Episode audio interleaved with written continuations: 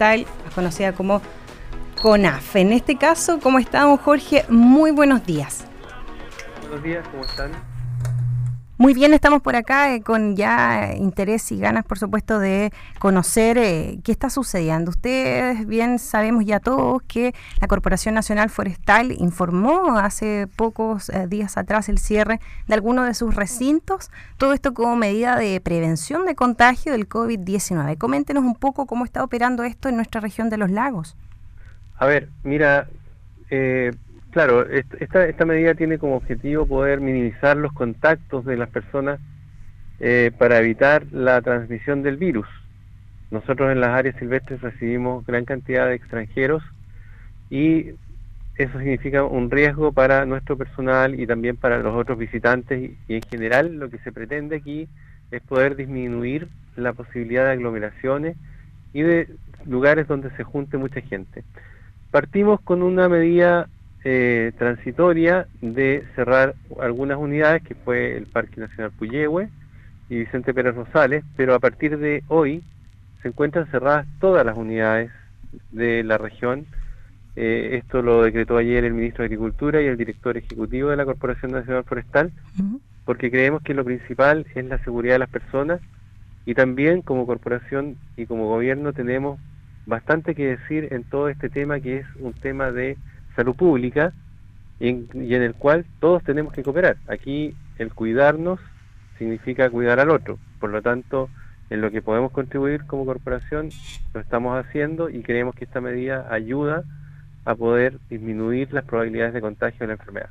Claro que sí. Eh, diversos recintos se han debido cerrar también de forma preventiva, haciendo también caso a las recomendaciones que ha entregado el Ministerio de Salud, el Colegio Médico. Me imagino que han estado todos muy pendientes. Respecto a los trabajadores, don Jorge, ellos eh, también están en sus casas, los parques están con alguien de turno que esté allí monitoreándolos o no?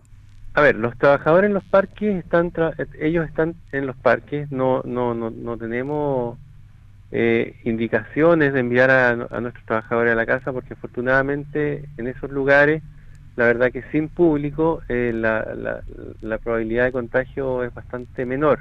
¿Ya? Lo que sí hemos tomado medidas también como corporación de dar un especial trato a las personas de mayor edad y también a aquellas personas que presenten alguna patología de base que les, les signifique un riesgo adicional a el contagio de eh, coronavirus. Por lo tanto, estamos también tratando de disminuir en cuanto a las oficinas el, el, el, riesgo y favoreciendo, como te digo yo, a las personas que tienen alguna condición que los pueda hacer susceptibles a que al contraer la enfermedad, esta se pueda agravar. Claro que sí, me imagino que también van constantemente eh, evaluándolo, obviamente hasta que ya las condiciones así lo permitan y puedan quizás pasar eh, varias eh, semanas o, ya está contemplado que los parques o estos centros que usted bien mencionaba estén cerrados por bastante tiempo, ¿no? Mira, todo esto se está evaluando. La verdad de las cosas que es una lástima llegar a, esta, a este tipo de medidas, eh, pero la verdad las cosas es que aquí hay un bien superior, que es la salud de la población y la salud de todos los chilenos. Queremos evitar a toda costa, como gobierno, el que podamos llegar a situaciones como las que se han vivido en España, en Italia, y eso depende de estas medidas que sean lo más atingentes posible, oportunas y que se respeten eh, y que ojalá la, la, ciudadanía lo comprenda. Nosotros estamos conscientes que esto es una complicación para el turismo, para los operadores, pero desgraciadamente esta situación es una situación de excepción que tiene alcances mayores, ya lo hemos visto en otros lugares del mundo, y queremos que para Chile no sea tan grave y tenemos que todos poder de nuestra parte para poder evitar llegar a esos niveles que eh, han sufrido otros países y son realmente penosos.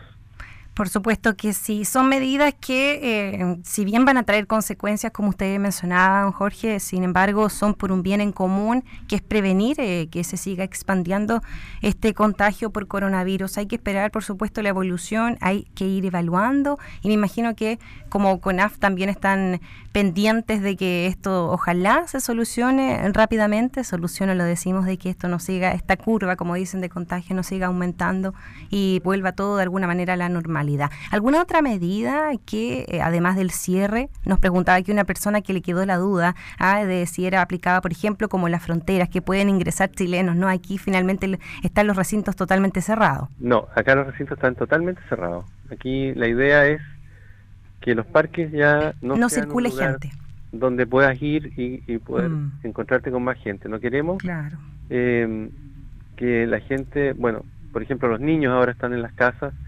Es sumamente importante entender que esto es una, una medida preventiva, no son vacaciones. Entonces, también evitar un poco la tentación de ir a, los parques, qué sé yo, porque la idea es mm. estar aislado. No es eh, una prolongación de vacaciones, sino que es un tema de estar aislado, de guardar el debido eh, confinamiento, porque tenemos, como decías tú, que aplanar esta curva. Es sumamente importante que los niveles de contagio sean paulatinos y no sea una curva exponencial que nos pueda colapsar los sistemas de salud. Entonces, mm. eso es lo que estamos tenemos que tratar todos de evitar que sea un contagio muy masivo. Así es, don Jorge. Bueno, efectivamente ese es el mensaje que también queremos nosotros eh, entregar, el que usted ha mencionado, de intentar allí mantener eh, este, este nivel, esta curva de la mejor manera posible, ojalá eh, plana totalmente. Le agradecemos mucho el contacto aquí en Radio Sago. Ah, ¿Sí? Perdón, si me permite.